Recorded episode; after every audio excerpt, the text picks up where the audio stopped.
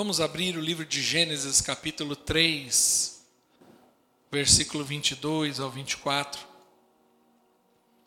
O capítulo 3, ele relata o momento em, da queda, né? Onde o homem pecou contra Deus e Deus traz uma sentença a Adão e Eva e, consequentemente, a toda a humanidade, porque o pecado afastou o homem de Deus.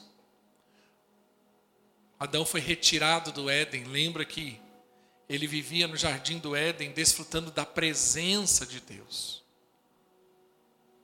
Havia árvore da vida, e a árvore da vida era para que ele pudesse comer e viver eternamente. Mas ele decidiu, ele escolheu desobedecer ao Senhor e pecar.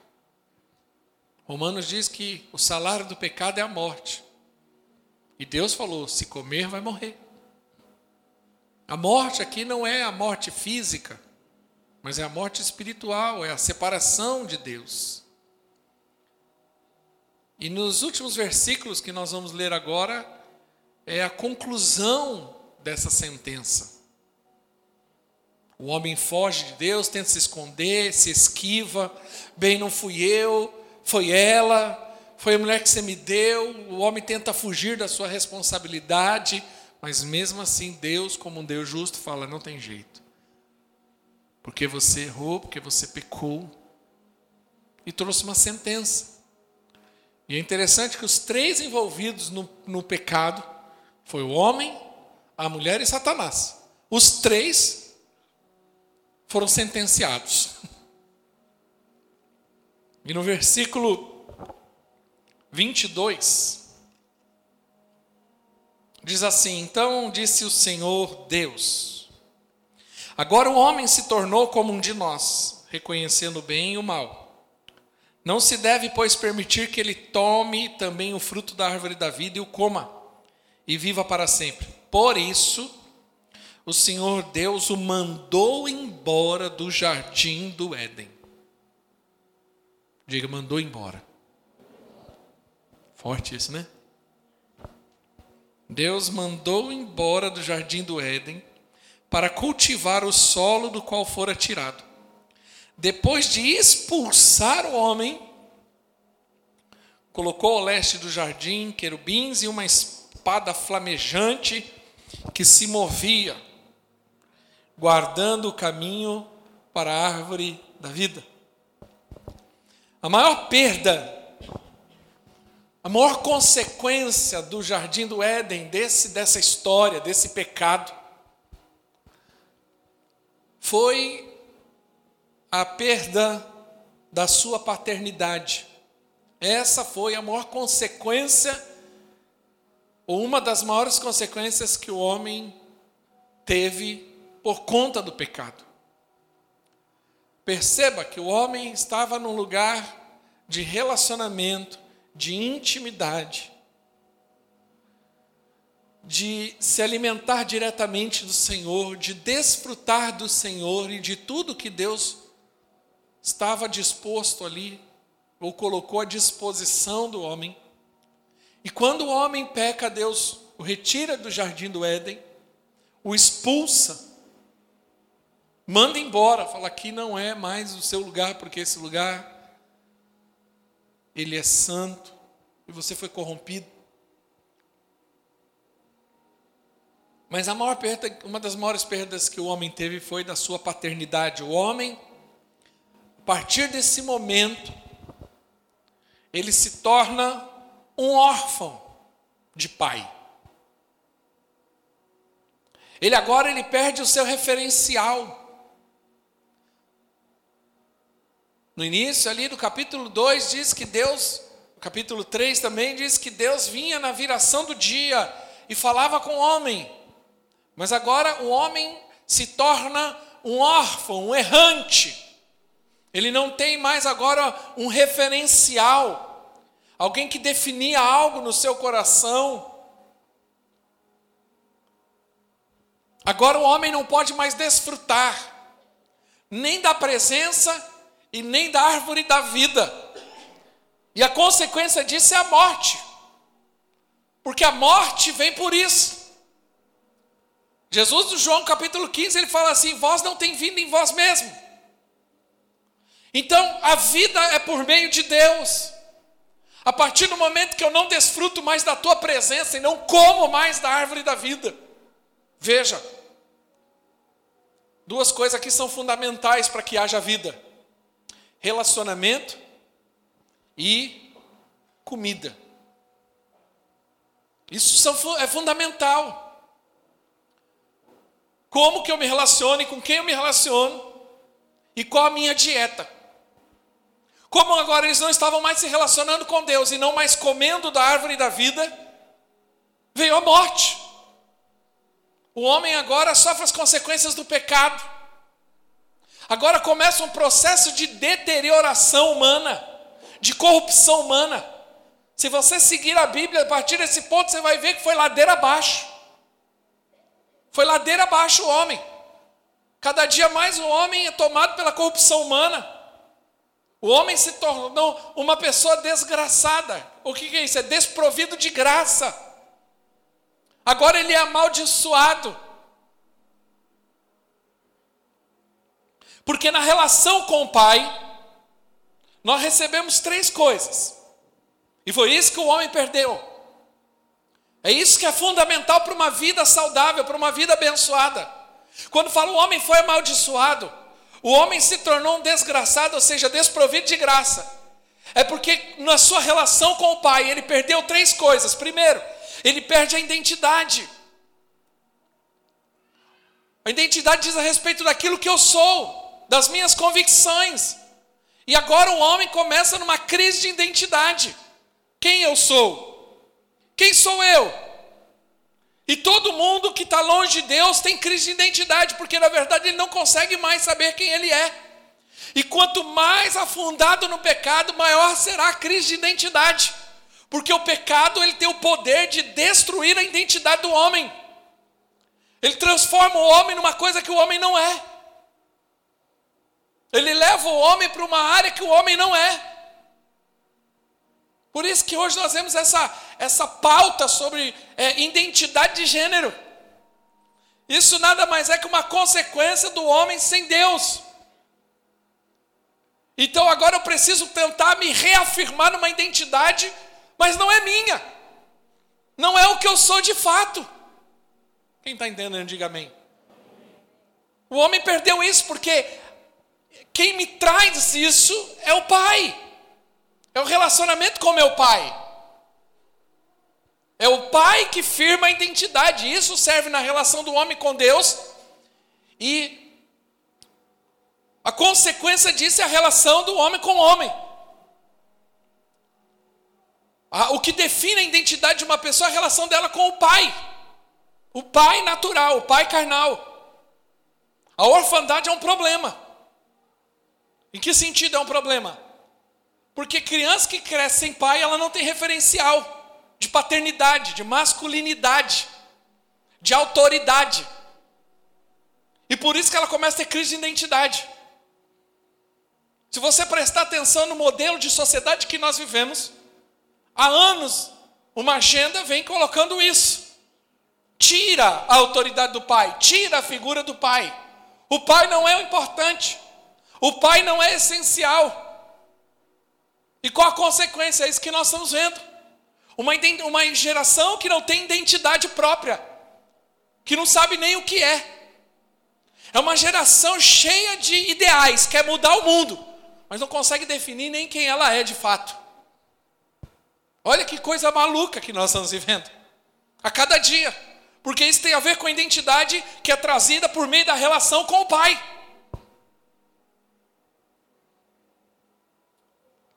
É na relação com o Pai que nós recebemos estrutura interior. Diz respeito à mente, vontade e emoções. Diz respeito à minha saúde emocional. Boa parte, boa parte das pessoas que têm problemas emocionais, depressão, síndrome de pânico, crise de ansiedade, boa parte dela tem problema com o pai. Tem problema de paternidade, de rejeição, de abandono. Ou teve um pai, mas o pai foi emocionalmente ausente. Ou não teve o pai. E isso cria um vazio interno, aonde a pessoa começa a ter crise existencial. E ela não consegue nessa relação receber estrutura interior. E aí ela passa a ser uma pessoa emocionalmente problemática. Em muitos casos até desequilibrada. Por isso que você percebe que é, o modelo tradicional de família, que vem sendo deturpado já há um bom tempo, está chegando no seu ápice. E a consequência disso nós estamos vendo na sociedade. Uma sociedade que tem problema de identidade, onde as pessoas não sabem mais o que é, são de fato. E cada dia elas criam uma, um, algo novo para tentar justificar essa crise. E é uma sociedade emocionalmente doente. Que cada dia mais também cresce o número de doenças emocionais, ou se, ou se traz outras doenças, criam-se novas doenças. Os medicamentos mais vendidos no mundo são medicamentos para esse tipo de problema: depressão, síndrome de pânico, crise de ansiedade, fobias. Por quê? Qual é o resultado disso? Qual é a, a fonte disso? É uma sociedade doente, por quê? Porque não recebeu estrutura emocional, estrutura interior. Os consultórios de psicologia estão lotados. A terapia virou um Deus para a nossa sociedade. Um Deus. Hoje tudo quer se resolver com terapia. Não sou contra a terapia, temos terapeutas dentro da igreja. Mas a terapia ela não é o fim, ou nem o caminho. Na maioria dessas pessoas, porque o problema, o terapeuta está tentando resolver esse problema. Que aí ele tem que entrar nessa história, mas a fonte disso é porque as pessoas perderam o seu referencial. E cada dia mais a sociedade está vivendo longe de Deus, longe do Pai. O pecado está tomando proporções gigantescas, se tornando, eles estão banalizando o pecado. E essa sociedade está sofrendo as consequências disso. E a terceira coisa que nós recebemos, a primeira coisa, eu recebo identidade na minha relação com Deus, na minha relação com o Pai. Eu recebo estrutura interior e eu recebo destino. Primeiro eu recebo identidade. O que eu sou agora está definido. Eu sei quem eu sou e eu sei quem eu não sou. Segundo, eu recebo estrutura emocional. Eu sei o que eu quero e eu sei que eu não quero.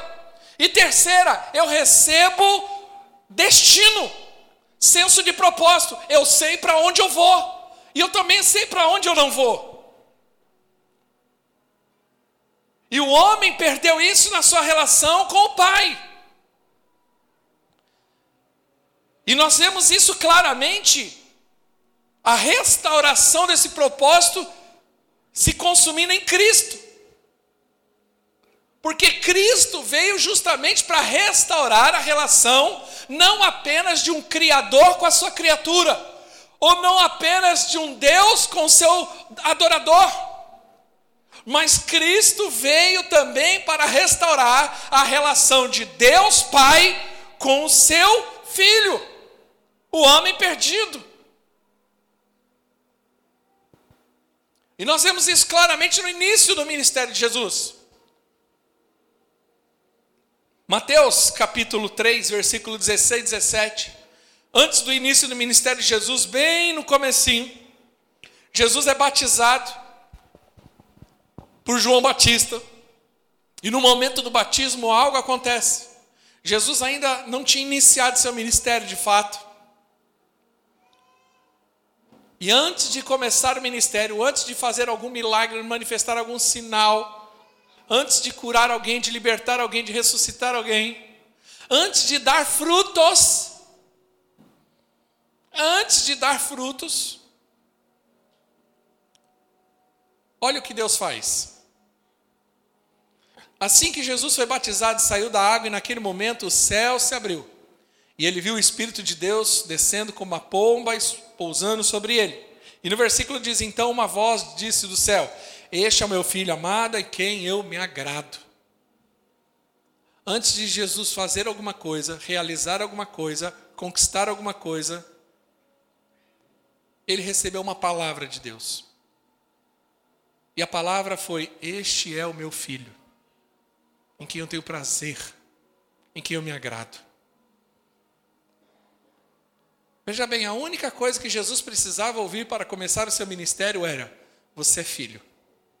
A única coisa que você precisa saber: Você é filho.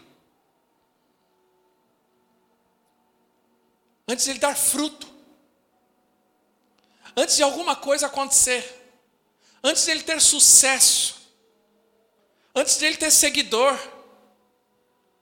Por que, que Jesus foi tão bem sucedido no seu ministério e no cumprimento do seu propósito? Porque ele tinha uma palavra no seu coração: Você é meu filho e você tem um pai. Ponto. É a única coisa que você precisa saber. Dentro desse pacote, o que acontece? Jesus tinha uma identidade clara. Eu sei o que eu sou, eu sei o que eu não sou. Eu não ando conforme a agenda. Eu não ando conforme a sociedade. Eu não sou definido pelas pessoas, eu não sou definido pelas circunstâncias, eu não sou definido pelas dificuldades, eu não sou definido pelo fracasso ou pelo sucesso, eu sou definido na minha identidade, ou seja, eu sei quem eu sou, eu sou filho de Deus, sou abençoado e ponto.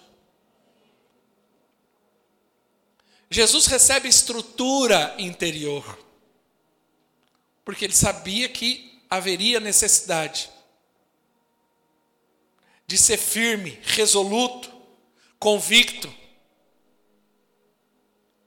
Porque não dá para ser bem sucedido, não dá para você fazer discípulos, não dá para você estabelecer um propósito cheio de feridas internas,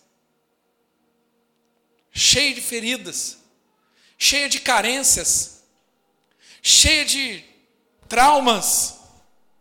Não, nós precisamos ser resolvidos. Precisamos estar resolvido. Eu não posso entrar num relacionamento, eu não posso entrar num propósito, eu não posso entrar num projeto doente. Senão eu vou deixar mais gente doente ainda.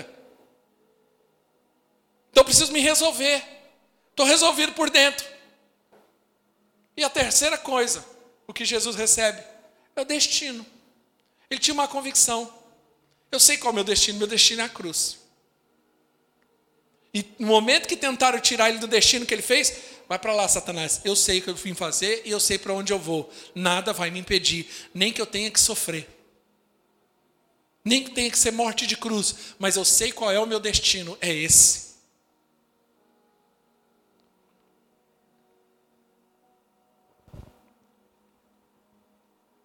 Sabe? O homem eu posso definir desse jeito, segundo essa mensagem que eu estou ministrando, que o homem no Éden, após, na consequência do pecado, Adão ficou com a sua paternidade ferida. E o homem, que é consequência disso, ele tem a sua paternidade ferida. E quais são os efeitos dessa paternidade ferida? Vou trazer alguns aqui. Qual é a consequência? Qual é a, a, a, os efeitos de uma pessoa que tem a sua paternidade ferida? Baixa autoestima. Ou seja, ela tem uma visão errada a respeito de si, ou uma visão negativa a respeito de si mesmo. Porque é na relação com o pai que o meu interior é transformado. Porque é na, minha, é na relação com o meu pai que eu passo a ter uma visão correta de mim mesmo. O pai tem esse papel. Essa mensagem, ela fala a respeito da nossa relação com Deus, mas ela também está falando da relação com você, com seu pai, ou que você teve, ou da sua relação de pai com seus filhos. A mensagem hoje, ela tem um propósito triplo. Nós estamos aí há uma semana do Dia dos Pais. Uma pessoa que tem a paternidade ferida, ela é insegura emocionalmente, cheia de carências afetivas, medos. Porque a segurança quem provém é o pai. Uma criança, quando ela está em perigo, ela grita e ela corre. E ela grita o nome de quem corre para onde? Para o pai. Ela sai correndo. Ela sai berrando. Ela quer o colo. Ela quer a segurança, o conforto. É no colo do pai. Eu me lembro que eu era garoto. E meu pai estava num barquinho. E ele falou: pula na água. Falei, mais. Ele falou: pode pular que eu seguro a bronca. Eu pulei, sem saber nadar. E ele foi atrás de mim. E me ensinou a nadar. Por que, que me deu tanta ousadia de pular? Porque eu sabia que ele ia cuidar de mim. Eu sabia que ele não ia me deixar na mão. É o Pai. Pessoas com a paternidade ferida são mais propensas a vícios. Por quê? Presta atenção no viciado. Normalmente, pergunta para ele. Como que é a relação com seu pai? Ou ruim ou não teve nenhuma? E por que, que, que isso tem a ver com o vício? Porque isso vira uma dor, uma ferida interna. E muitos, infelizmente, para tentar aliviar essa dor, anestesiar essa dor, ela acaba se tornando viciada em alguma coisa. É uma fuga. Tanto que a minha opinião pessoal, isso é uma opinião pessoal, não quero confrontar nenhuma é, terapia usada, que eu acho que todas são válidas, e só quem tem um viciado sabe a luta que é. Mas para mim a abordagem, a melhor abordagem para o viciado é trabalhar a questão da relação dele com o pai dele.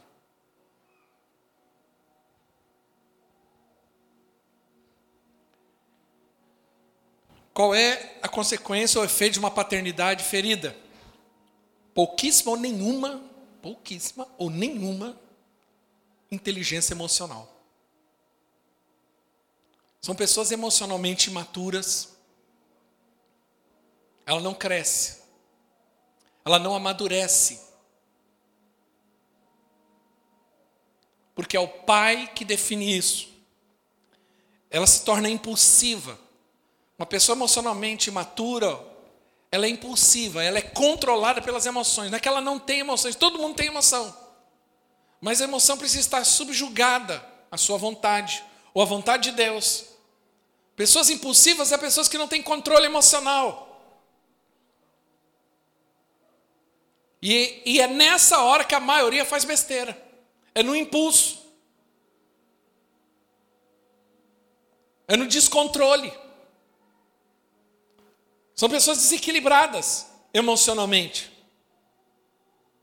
Porque tem problema, tem a sua paternidade ferida. E também uma pessoa de com paternidade ferida, ela tem dificuldade de relacionamentos e manifestar afetividade. Porque a afetividade é algo que você recebe na infância ela se torna carente emocional. Mas muitas vezes essa carência ela se transforma em eu me fecho.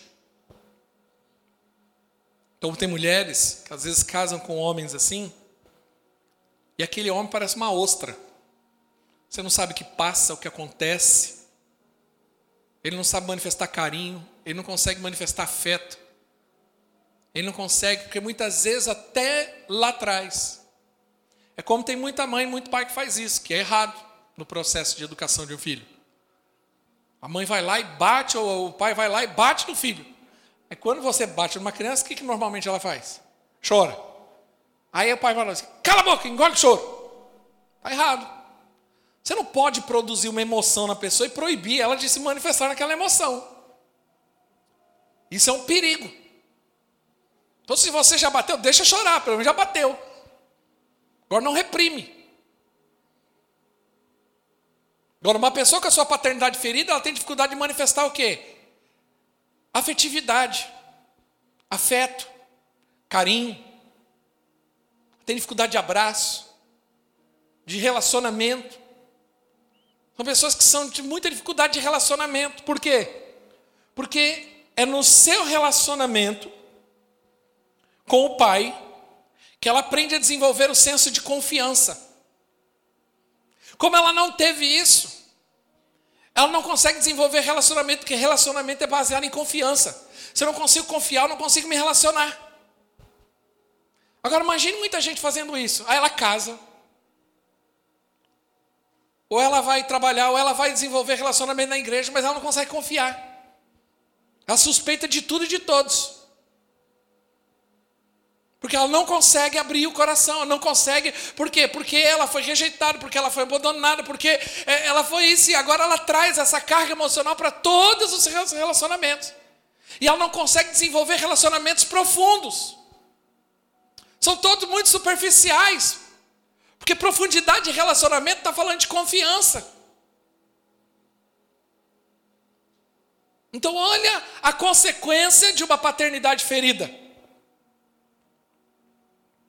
Porque o homem ele foi danificado na sua paternidade.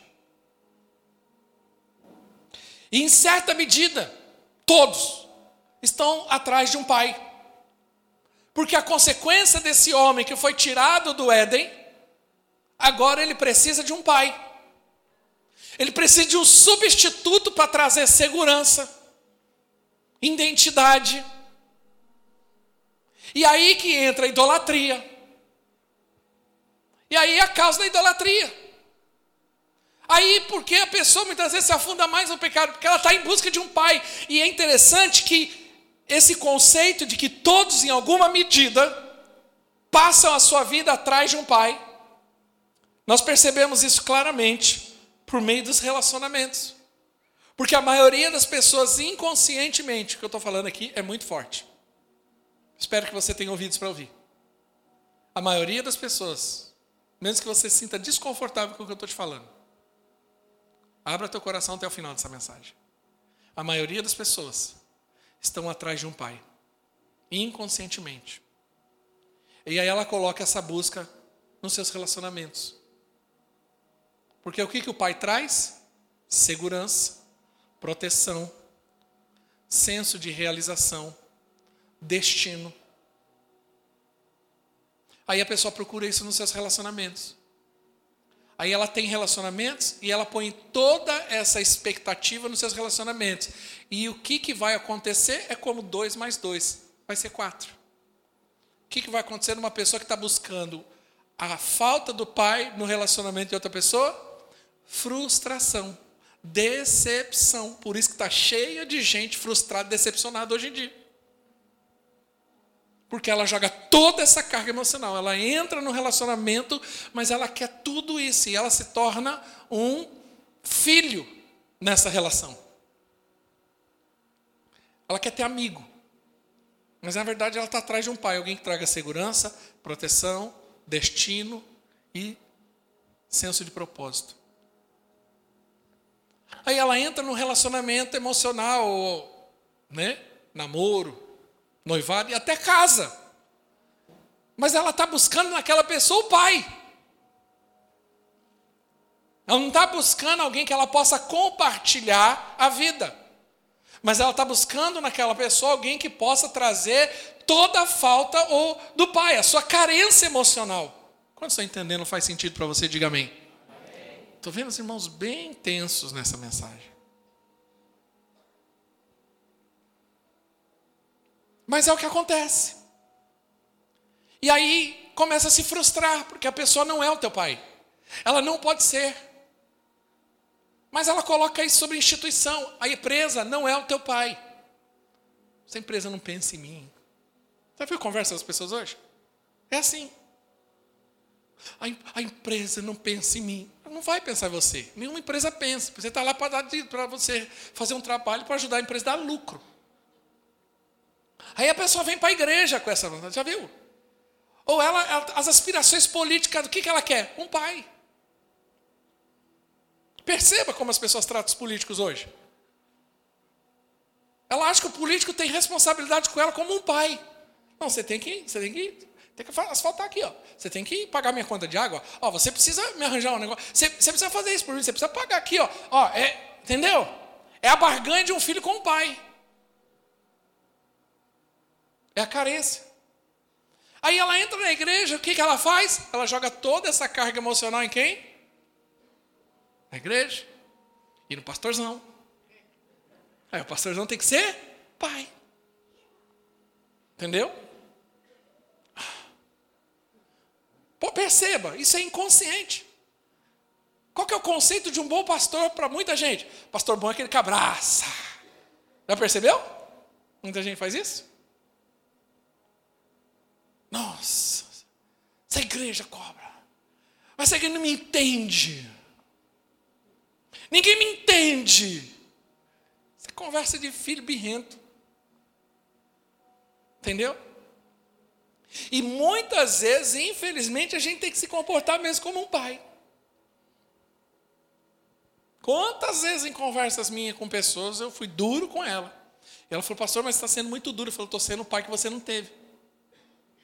Você não teve um pai para falar o que eu estou falando, agora você tem um pastor. Não sou teu pai, sou teu pastor, professor. Mas muitas vezes a gente tem que ter essa paternidade, né, no sentido de relacionamento, de afeto, porque você precisa. Mas perceba. Porque é nos braços do pai que eu encontro segurança, conforto, afeto. E a obra de Cristo em nós não é apenas para perdoar os nossos pecados, mas para restaurar a nossa condição de filho.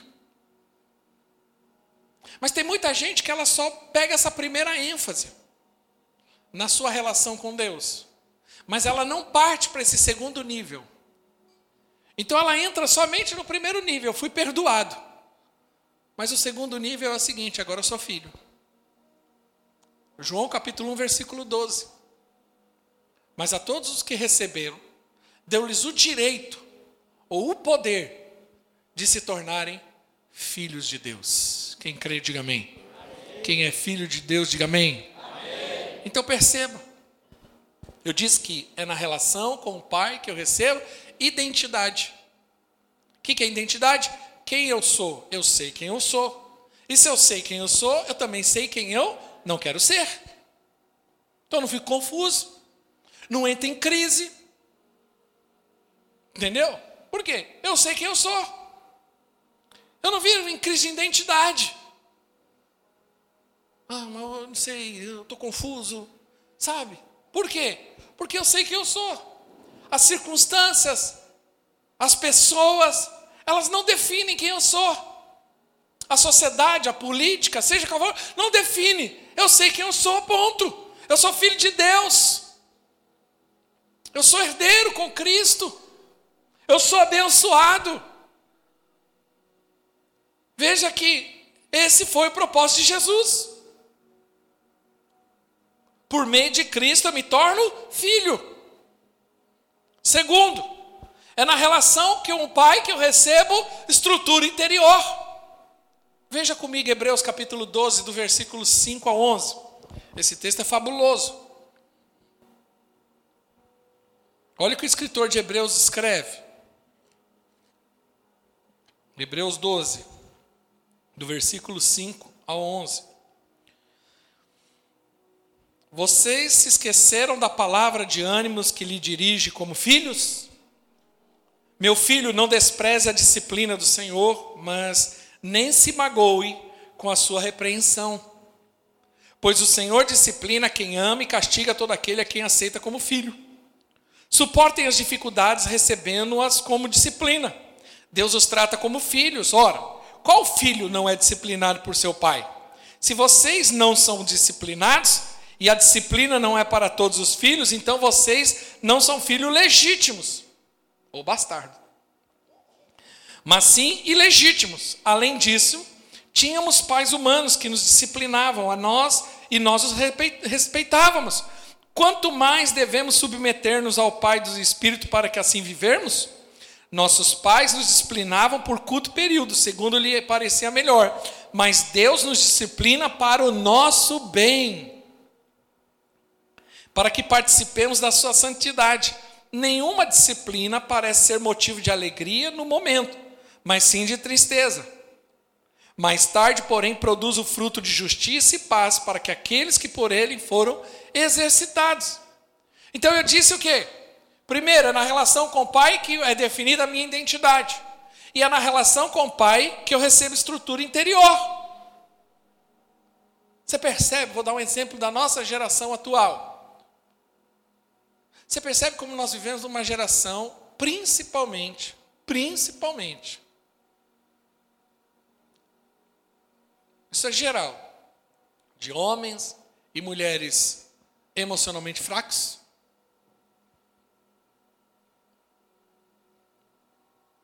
Eu disse aqui que a consequência disso é o quê?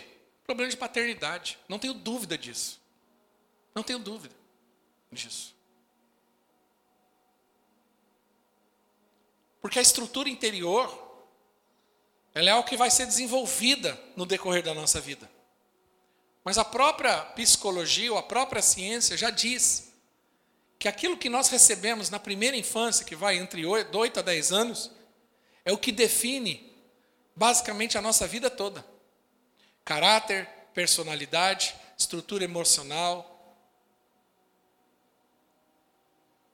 Então, quando o texto de Hebreus fala assim que Deus nos disciplina e essa disciplina é para amor, e nós precisamos é, aceitar a disciplina e não fugir dela, porque isso é para o nosso bem. Mesmo que no momento doa, mesmo que no momento seja difícil, eu aceito, eu assimilo isso. E eu respondo a isso de forma correta. E a maturidade é justamente isso: é responder a essa disciplina. Isso vai produzir algo em mim. Porque a disciplina é para gerar identidade. Ele fala, eu disciplino quem é filho, quem não é filho eu não disciplino, porque quem não é filho eu não, eu não disciplino quem é filho. Bom, eu sou pai. Eu tenho um princípio comigo. Filho dos outros eu não repreendo, eu repreendo as minhas. Eu repreendo o pai dos, dos filhos. Então, se eu tenho aqui alguém, eu vejo uma criança aqui correndo, não gosto. Porque pode quebrar, pode fazer alguma coisa, pode se machucar. Eu normalmente o que eu faço, cadê o pai da criança? Porque eu não pego no filho, não quero nem saber, não é meu filho, não é responsabilidade minha. Então eu vou lá no pai e falo, ó, seu filho está correndo lá, pega ele lá. Entendeu? Porque eu não tenho responsabilidade para aquele que não é meu filho. Eu tenho responsabilidade porque eles são meus filhos. Então, veja bem, a disciplina é para gerar o quê? É, identidade. É para afirmar aquilo que nós somos. Quem é mãe, quem é pai, já, se você já disciplinou seu filho algum momento, principalmente com algumas chineladas ou cintadas, se você não falou, você pensou, é para o teu bem. Mas quem está chorando é ele, mas é para o bem dele. Ou quem já ouviu isso aqui de mãe e pai? E quem chorou no final? O filho. Doeu mais. Ah, dói mais em mim do que você. Não, vai doer na criança, com certeza vai doer mais nela. Vai doer em mim. Minha é fácil. Sou eu que estou tô dando a cintada. Porém, é para o bem dela. Por quê? É para definir identidade. A Bíblia diz que a criança entrega a si mesma é tristeza para os pais. O que falta hoje para as crianças é disciplina. E você sabe, quem lida com criança sabe o que eu estou dizendo. Sabe aquelas crianças muito arteira, muito indisciplinada, muito bagunceira? Você sabe o que ela está querendo, na verdade? Alguém que a discipline. É que não tem ninguém que faça isso. Às vezes a mãe, o pai. Às vezes não tem. Mas na verdade ela quer alguém que faça isso. Para ela se sentir amada. Porque uma criança entregue que não é disciplinada, ela se sente rejeitada.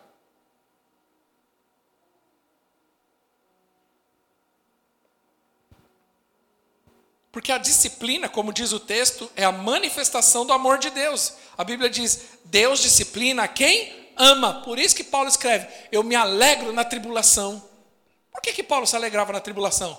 Porque ele sabia que ele tinha um pai que estava amando ele. Por conta disso, ele falou assim: algo está acontecendo, mas é para o meu bem. Agora, qual é a atitude de muitos que não tem, se ela não tem convicção de que ela é filho, como que ela age no dia da disciplina? Deus não me ama. Deus me abandonou. Ai, eu vou embora. Ou o senhor faz, ou eu vou embora. Porque quem é filho não faz isso. Quem é filho, a casa é ruim. Às vezes é problemática, mas não fala assim, eu vou trocar de casa, vou morar na casa do vizinho agora. Eu cansei dessa casa. Não, você não faz isso, você aguenta, porque você sabe que não tem jeito, é teu pai, tua mãe, vamos aguentar. Mas você não vê filho falando, não, vou morar. No máximo, no máximo, aquele mais rebeldinho fala, vou para cada avó. Mas normalmente faz isso. Por quê? O pecado, ele afetou a moral do homem. O homem, ele é depravado por, por natureza e ele precisa ser transformado. E agora ele precisa passar por um processo interior. A palavra disciplina no grego significa paideia. Que quer dizer o seguinte: educar a nossa mente, treinar os nossos sentidos. Esse é o propósito da disciplina. É uma transformação, um renovo de mente. Por quê? Porque o homem ele vem corrompido por natureza. Ele já vem afetado. E agora ele, ele, ele agora está em Cristo. Ele é uma nova criatura, mas aconteceu do dia para a noite? Não, agora tem um processo. Esse processo vai ser por meio da disciplina. Então, circunstâncias vão acontecer para disciplinar. Por quê? Porque agora vai manifestar a paideia, que é disciplinar a mente e a vontade dele. Quem está entendendo, diga amém vai treinar os meus sentidos. Opa, eu sei que tem limites, eu sei que tem autoridade, eu sei onde eu posso, onde eu não posso. É assim que uma boa disciplina de um pai faz. Ela produz isso. Versículo 10, olha o versículo 10 esse texto. Diz assim, ó: nossos pais os disciplinavam por curto período, segundo lhe parecia melhor, mas Deus os disciplina para o nosso bem, para que possamos participar da sua santidade. Rapaz, quem quer ser santo aqui? Aguenta a disciplina. A disciplina é para produzir santidade. Entendeu? O que é santidade? Eu ser separado. Qual que é uma das frases que mãe mais fala? Quando mãe, o filho vem e fala, mas todo mundo vai. Qual que a mãe fala? Você não é? Então, irmão, você não faz parte dessa história. Ah, mas todo mundo. Não, você não é todo mundo, você é meu filho, porque você é meu filho, você vai fazer isso, ponto, acabou. Quem já ouviu isso aqui? Ah, é. Quem já falou isso para um filho? Você está no caminho certo falando isso. É assim que trata filho. Então, se ele se jogar da ponta, você vai se jogar também? Aí o filho fala: Não, não é bem assim então. Se ele comer esterco, você vai comer também? Não, então. Então você não é todo mundo. Processo de santidade. Quem está entendendo, diga amém. No versículo 11 diz assim. Deixa eu achar aqui o texto. Nenhuma disciplina parece ser motivo de alegria no momento, mas sim de tristeza. Mais tarde, porém, produz. Diga produz. Amém fruto de justiça e de paz para aqueles que por ela foram exercitados. Então a disciplina tem o propósito de produzir, ok? Quais são os frutos da disciplina? Justiça e paz. Agora, que justiça é essa? Justiça fala de integridade, de ser virtuoso. Entendeu? Está falando de ser íntegro. Muitas vezes Deus permite certas circunstâncias para trabalhar o nosso caráter, para trabalhar o nosso temperamento. Porque o nosso caráter foi danificado pelo pecado. E agora precisa ser transformado. Mas a Bíblia diz que também existe o fruto da paz. Paz fala de se transformar numa pessoa pacífica, tranquila, sereno, equilibrado. Esse é o fruto da disciplina. Perceba quem é pai, eu estou fazendo esse paralelo porque não tem como. uma criança depois, né? a criança está agitada, quem tem filho, agitada, aquela criança que não para. Aí o pai se cansa, fala, chega, aí vai lá e lasca uma disciplina na criança. O que, que acontece depois da disciplina? Como que a criança fica? Mansa. Ela não vem assim, ô oh, mamãe. Não é assim que criança faz? Ela fica doce, ela fica serena. Você já percebeu? Porque essa é a função da disciplina, é o fruto da disciplina. Fica toda dócil. Fica ou não fica? E como que a gente passa depois da disciplina? Como que você fica? Você fica dócil para com Deus. Ô oh, papai. Paizinho querido. A criança fica até mais tranquila. Porque o, o pai tem a influência sobre o filho pedi autorização para o Carlão, ele estava me contando. A Bia estava levando a Lulu, a mais nova dele, no dentista, e a menina falou que estava fazendo um escândalo no dentista. Normal, imagina. Se adulto já tem medo, imagina criança. E a Bia estava se sentindo mal, porque ah, eu sou a mãe ruim, porque a minha. Não é. Aí o Carlão foi o Carlão. Falou que a menina não deu um pio. Aí ele falou assim: por que com a mãe faz escândalo com o pai não? Por quê? Porque o pai tem essa autoridade, é definida biblicamente. As mães sabem do que eu estou dizendo. Às vezes você está brigando com o filho, brigando com o filho, aí quando chega fala assim, está chegando seu pai. Quando chega o pai, o que a criança faz? Tuf, baixa a orelha. É ou não é assim? Na hora, puf. A hora. Seu pai está chegando. Peraí, vem aqui. Ou está aquela confusão, aí o pai chega. O que está acontecendo? O ambiente. Não é assim? Por quê? Porque o pai tem essa autoridade definida por Deus. Porque o pai traz segurança. O pai traz equilíbrio. Quantos estão entendendo? Diga amém. Aleluia. Meu Deus, tenho três minutos para acabar. Meu Deus. E terceira coisa, Deus, é na relação com o Pai que eu tenho destino, senso de propósito. Romanos capítulo 14, versículo. Romanos 8, 14. Rapidamente.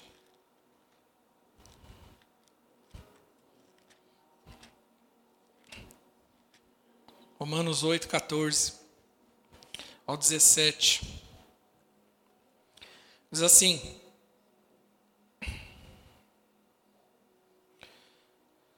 Porque todos os que são guiados pelo Espírito de Deus são filhos de Deus. Pois vocês não receberam o Espírito que os escravize para novamente temerem, mas receberam o Espírito que os torna filhos por adoção, por meio do qual clamamos, Abba, Pai. O próprio Deus testemunha nosso espírito que somos filhos de Deus, e que se somos filhos de Deus, então somos herdeiros, herdeiros de Deus e co-herdeiros com Cristo se de fato participamos do seu sofrimento, para que também participemos da sua glória. Então veja bem, em Deus eu tenho a minha identidade restaurada. Eu sou, eu sei quem eu sou, eu sou filho de Deus. Em Cristo eu tenho a minha estrutura interior transformada. Eu venço meus medos, minhas inseguranças, as, as, as meus, meus medos insegurança e as, as acusações não me definem. Porque agora eu tenho uma estrutura interior. E agora também eu tenho um destino, eu sei para onde eu vou e quem me conduz. A Bíblia diz no versículo 14: aquele que é de Deus é guiado pelo Espírito de Deus. Se você é guiado pelo Espírito de Deus, você é filho de Deus.